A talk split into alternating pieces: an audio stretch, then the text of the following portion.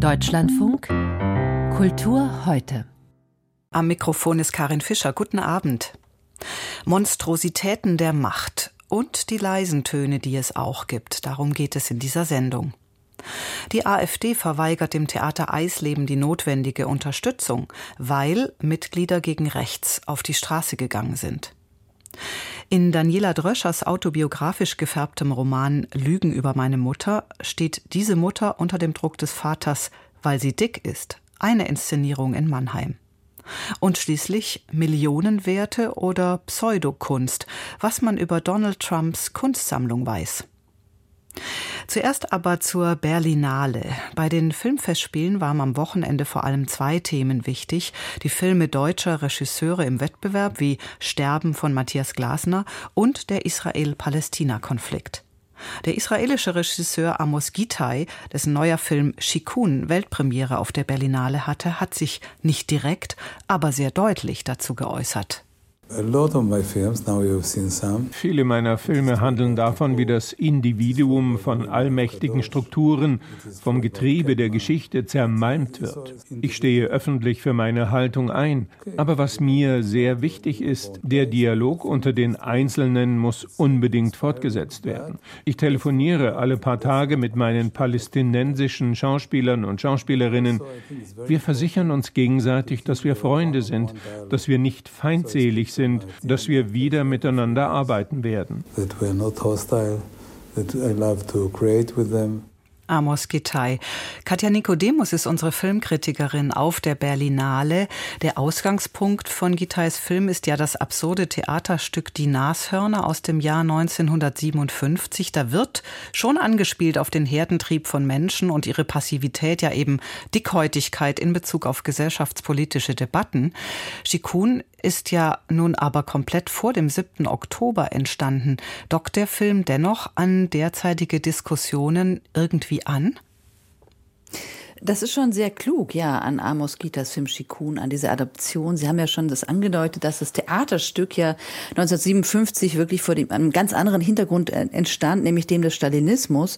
Und Gita nutzt das jetzt als Folie, um eben von totalitären Tendenzen in der israelischen Gesellschaft der Gegenwart zu erzählen. Das heißt, er macht das, indem er auch den Text immer wieder anreichert mit Gegenwartssplittern, mit kleinen Dialogsequenzen, gegenwärtigen Dialogen. Es gibt zum Beispiel einen ganz langen von ihm eingefügten Dialog, der beruht auf einem Text der israelischen Journalistin Amira Hass. Die lebt in Ramallah und dort, von dort aus berichtet sie für die Zeitung Haaretz kritisch über die israelische Siedlungspolitik, über die Gewalt und Brutalität des israelischen Militärs. Und da fallen so Sätze wie, wie konntet ihr dabei zuschauen, wie Israel Palästinenser tötet, vertreibt, Felder verwüstet, Zisternen, Wasserleitungen sprengt?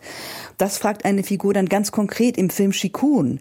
Und die israelische Gegenwart und ihre Spannungen, also die Spannungen eigentlich der gesamten Region, werden eben so patchworkartig in den Text eingewogen.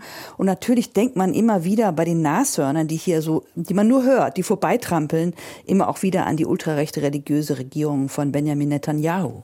Mhm. Das klingt ja wie eine Art Dystopie im Gewand eines absurden Spiels. Wie hat äh, Gitai das filmisch umgesetzt?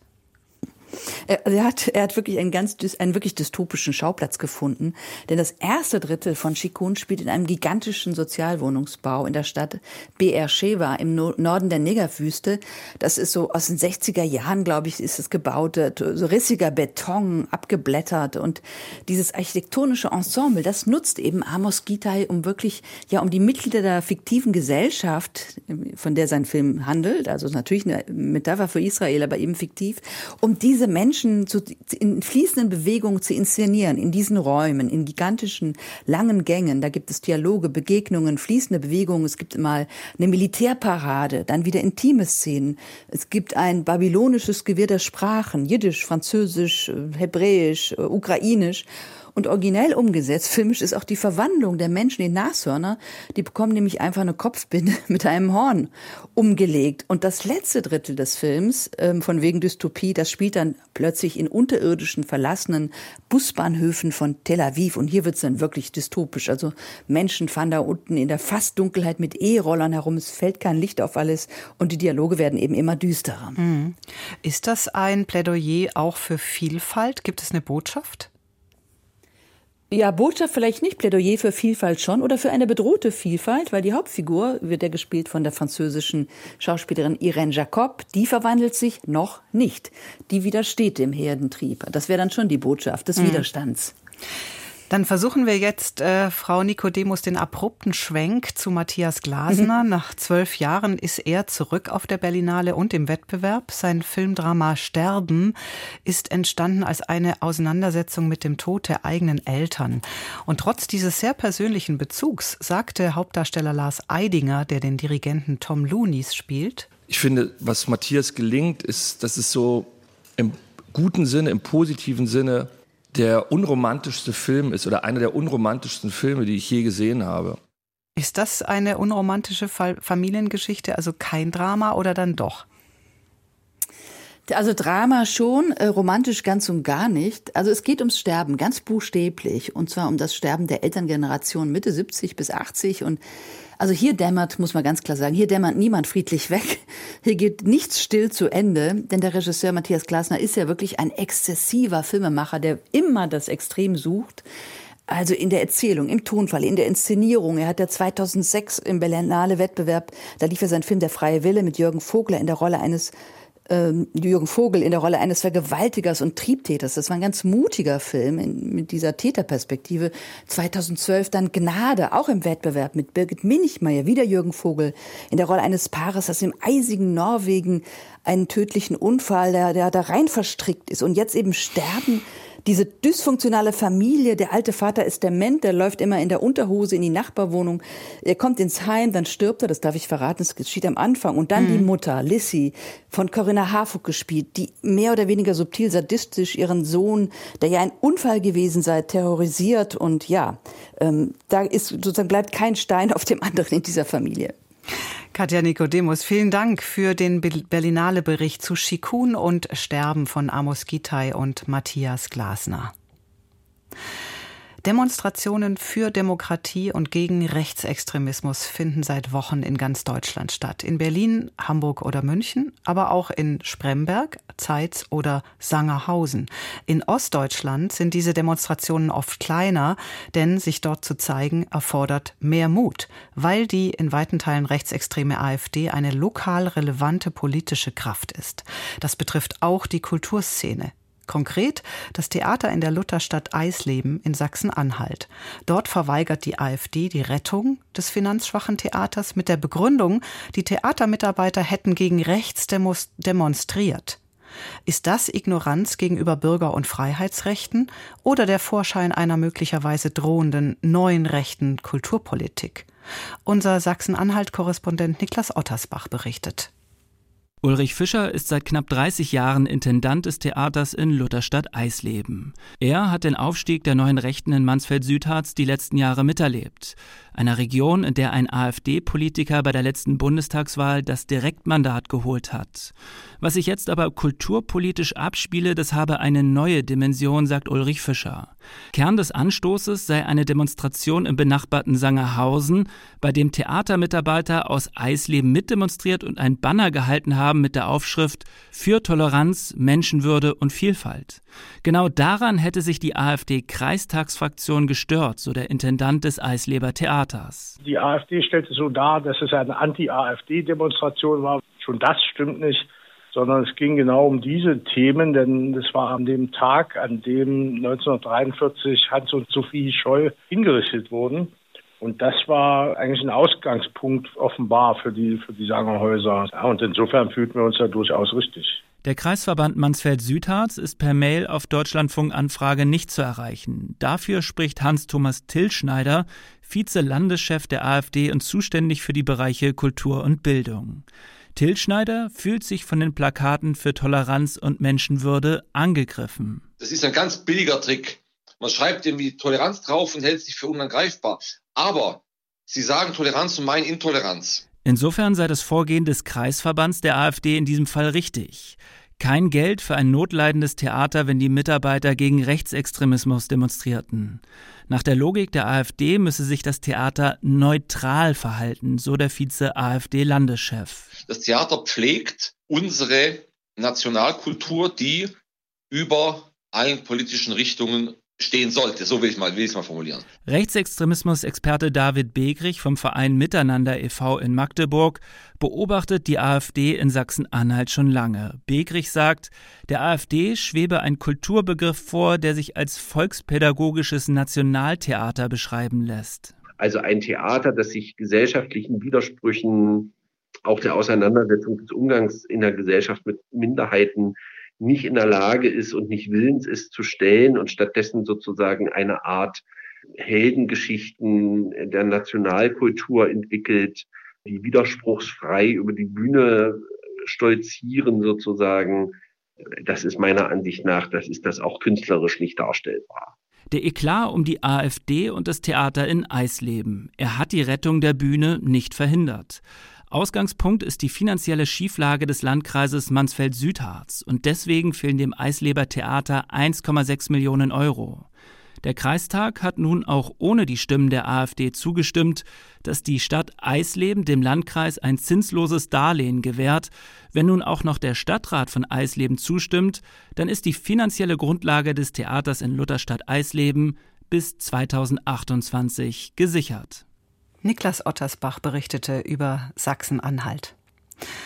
Von wirtschaftlicher Abhängigkeit und subtiler Gewalt erzählt Daniela Droscher aus der Perspektive eines Kindes in ihrem Roman Lügen über meine Mutter.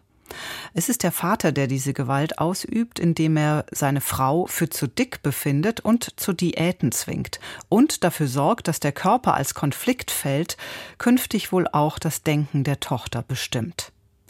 Dass sich Dröschers Geschichte als tragikomisches Kammerspiel gut für die Bühne eignet, hat das Nationaltheater Mannheim erkannt und mit Laura Linnenbaum eine Regisseurin engagiert, die sich immer wieder mit Texten auseinandersetzt, in denen es um gesellschaftliche Gewalt gegen Frauen geht. Dazu gehörten bisher Annie Ernaux Das Ereignis über eine illegale Abtreibung oder Kleists Zerbrochener Krug, den Linnenbaum als Kommentar zur MeToo-Debatte inszenierte. Die Uraufführung jetzt in Mannheim im alten Kino Franklin hat Christoph, Christian Gampert für uns gesehen. Elas Mutter ist dick. In der Perspektive der kleinen fünf- oder sechsjährigen Tochter ist das ganz normal. In der Perspektive des Vaters eher ein Ärgernis. Er hätte lieber eine gut aussehende Gattin, die besser zu seinen Aufsteigerträumen passt. Aber warum hat er sie dann geheiratet? Daniela Droschers Roman spielt in den 1980er Jahren und er spielt in der westdeutschen Provinz im Hunsrück. Über sehr, sehr lange 440 Seiten entfaltet die Autorin die Geschichte ihrer Kindheit, unterbrochen von vielen Reflexionen über das, was sie da schreibt.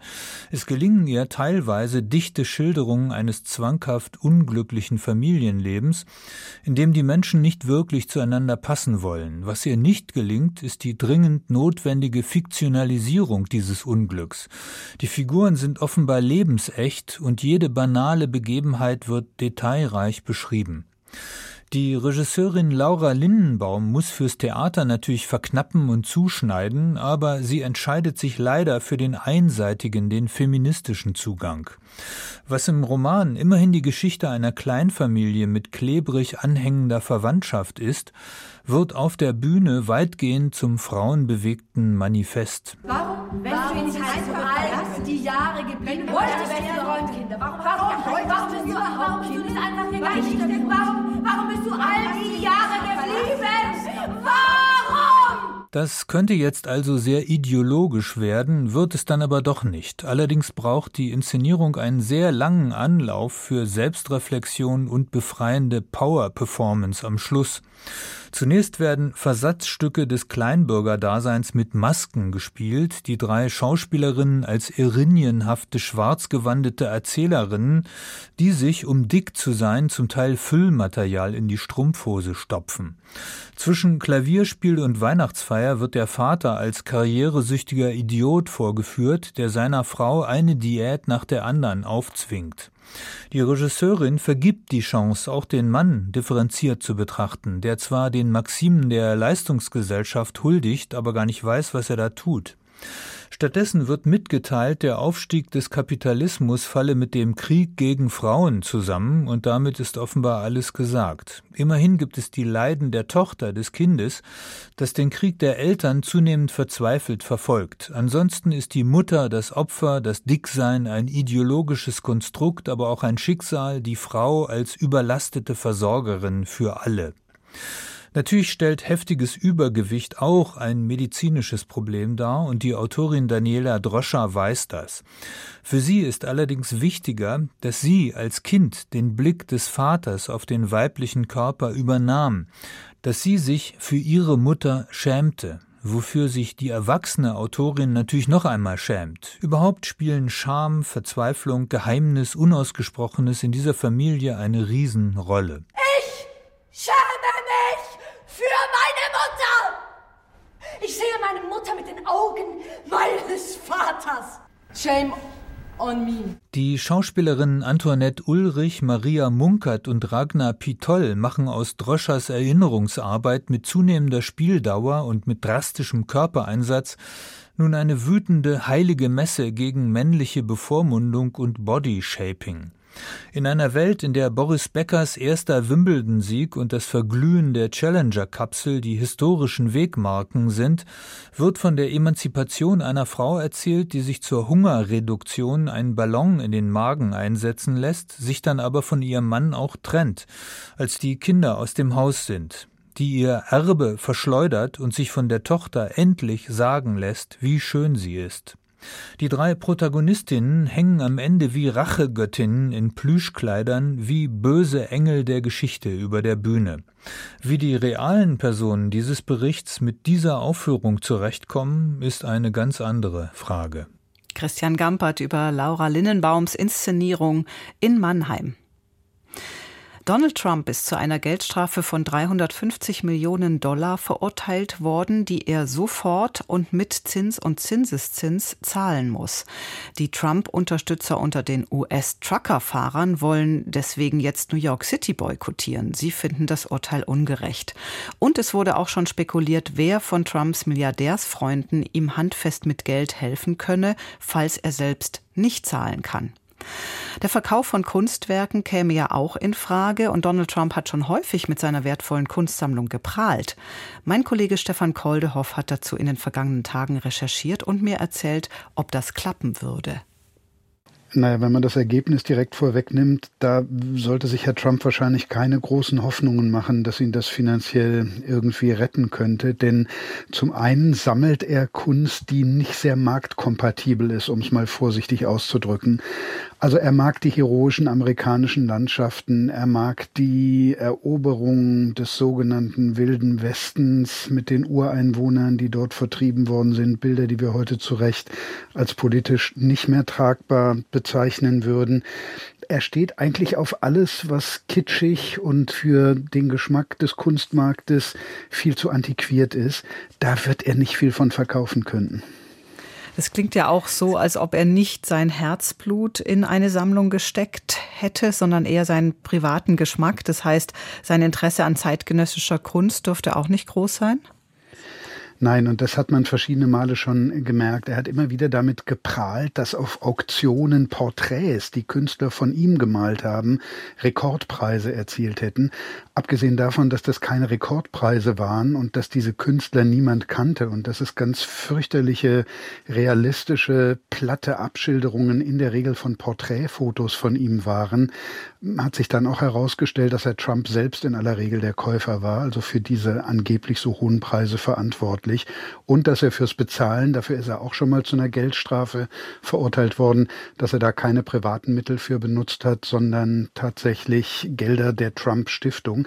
Er hat kein Verhältnis zur Kunst. Er hat es nie gehabt. Das hat sich schon früh gezeigt, als er ein altes Kaufhaus, das an der Stelle stand, an der er den Trump Tower bauen wollte, einfach abreißen ließ und die wunderschönen Jugendstilfresken, die da an der Fassade waren und die das Metropolitan Museum gerne in seine Sammlung übernommen hätte, da hat er gesagt, das mache ich. Dann hat er durchrechnen lassen, dass das viel zu viel Geld kostet, ähm, wenn man die vorsichtig erst abträgt. Und dann sind sie aus Versehen bei den Abrissarbeiten ins Gebäude reingestürzt und zerstört worden. Es gab mal ein Verhältnis zu Andy Warhol. Die beiden haben sich mal getroffen. Andy Warhol hat ja drauf gestanden, prominente Leute zu treffen. Und es gab mhm. dann wohl den Auftrag, den Trump Tower zu malen. Als die Bilder fertig waren, so steht's im Tagebuch von Andy Warhol, hat Trump dann aber gesagt, nee, das gefällt mir nicht, da ist zu wenig Farbe drin, vor allen Dingen zu wenig rosa.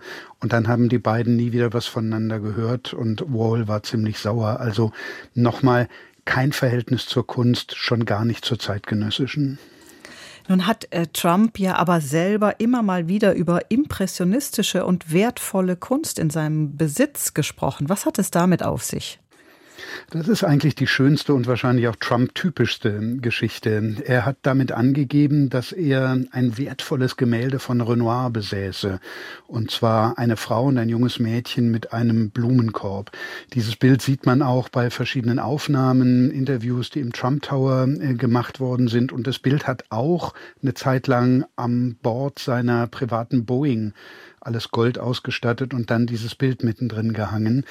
Da gibt's nur das große, große Problem, dass dieser Renoir sehr bekannt ist. Der hängt in einem Museum in den Vereinigten Staaten. Und genau wie bei einem zweiten Bild, das äh, seine Frau Melania in ihrem Büro im Trump Tower hängen hat, ist es offenbar nur eine Kopie. Die Originale sind sicher geschützt in renommierten Museen. Wissen wir, ob er damit einem Kunstfälscher aufgesessen ist oder würde man so etwas in Auftrag geben? Wie kommt Trump zu solchen Gemälden? Er hat das bewusst als Kopien angekauft. Das kann man bei Versandgalerien, also wenn Sie diesen Renoir eingeben im Internet, dann wird er Ihnen in allen möglichen Größen und Varianten und teurer und billiger angeboten. Er war aber offensichtlich der Überzeugung, wirklich ein Original zu haben, denn ein Kollege von uns beiden, ein Journalist, hat ihn beim Betreten der Boeing mal drauf angesprochen und gesagt, ähm, Herr Trump, das ist kein 10 Millionen Renoir, wie Sie es gerade gesagt haben. Ich komme aus Chicago und das Bild hängt dort im Art Institute und da ist Trump aber überhaupt nicht drauf eingegangen. Also er wird noch nicht mal gedacht haben, dass er eine Fälschung hat. Er hat wahrscheinlich gedacht, er hat's Original. Stefan Koldehoff war das mit Einblicken in die Kunstsammlung von Donald Trump. Christian Petzold ist Teil der Berlinale Jury und hat selbst gestern Abend einen Preis bekommen. Mehr dazu in den Kulturmeldungen mit Anna Kohn.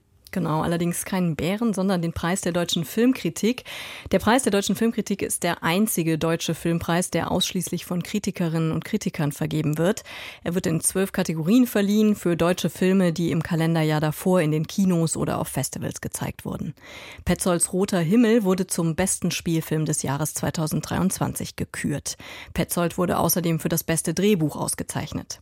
Den Preis für den besten Dokumentarfilm erhielt Daniel Kötter für Landschaft, in dem Kötter durch das Grenzgebiet zwischen Armenien und Aserbaidschan reist. Und mit dem Ehrenpreis wurde die Drehbuchautorin und Regisseurin Jutta Brückner ausgezeichnet. Ein sogenannter Erstcheck im großen Stil ist an 17 Museen in Thüringen gestartet. Dabei suchen Provenienzforscher und Forscherinnen nach Hinweisen auf NS-Raubgut, also Objekte, die im Zuge der NS-Verfolgung ihren BesitzerInnen entzogen wurden. Zwei Jahre lang soll das Projekt dauern. Es ist das bisher größte Provenienzforschungsprojekt des Museumsverbandes Thüringen. Die Provenienzforschung wird laut dem Verbandspräsidenten an den Museen durchgeführt, die selbst nicht über die entsprechenden finanziellen und personellen Ressourcen verfügen. Das Projekt werde vom Deutschen Zentrum Zentrum Kulturgutverluste gefördert. Die A303 ist eine wichtige Straße in Südengland, allerdings verläuft sie quasi direkt neben dem Steinzeitmonument Stonehenge. Aus diesem Grund will die britische Regierung schon länger einen Tunnel bauen, der die Straße unterirdisch an dem Monument vorbeiführen würde. Kritiker des Projekts sehen darin die rituelle Landschaft rund um Stonehenge gefährdet, befürchten dauerhafte und irreversible Schäden und hatten 2021 erfolgreich gegen den Tunnelbau geklagt. Das scheint die britische Regierung wenig zu stören. Sie hat letztes Jahr einfach die Tunnelpläne noch einmal beschlossen. Die Projektgegner klagten wieder, aber dieses Mal ist die Klage gescheitert. Der Londoner High Court hat die im Dezember eingereichte Klage gegen den Tunnel neben Stonehenge heute abgewiesen. Ab 2026 könnte auf dem Trafalgar Square in London eine riesige Süßkartoffel, eine schwarze Katze oder ein bunter Eiswagen auf einer Säule stehen. Eine der vier Säulen auf dem Platz ist seit 1999 immer zwei Jahre lang für ein Kunstwerk reserviert und gerade ist die Shortlist für das Werk ab 2026 und ab 2028 herausgekommen. Insgesamt stehen sieben Kunstwerke auf der Shortlist. Danke, Anna Kohn. Und das war Kultur heute. Nach uns und den Nachrichten hören Sie in den Informationen am Abend unter anderem Aktuelles zum Start der Marine, des Marineeinsatzes im Roten Meer und Aktuelles zum vierten Jahrestag des Anschlags in Hanau. Hier am Mikrofon war Karin Fischer. Ich wünsche einen guten Abend.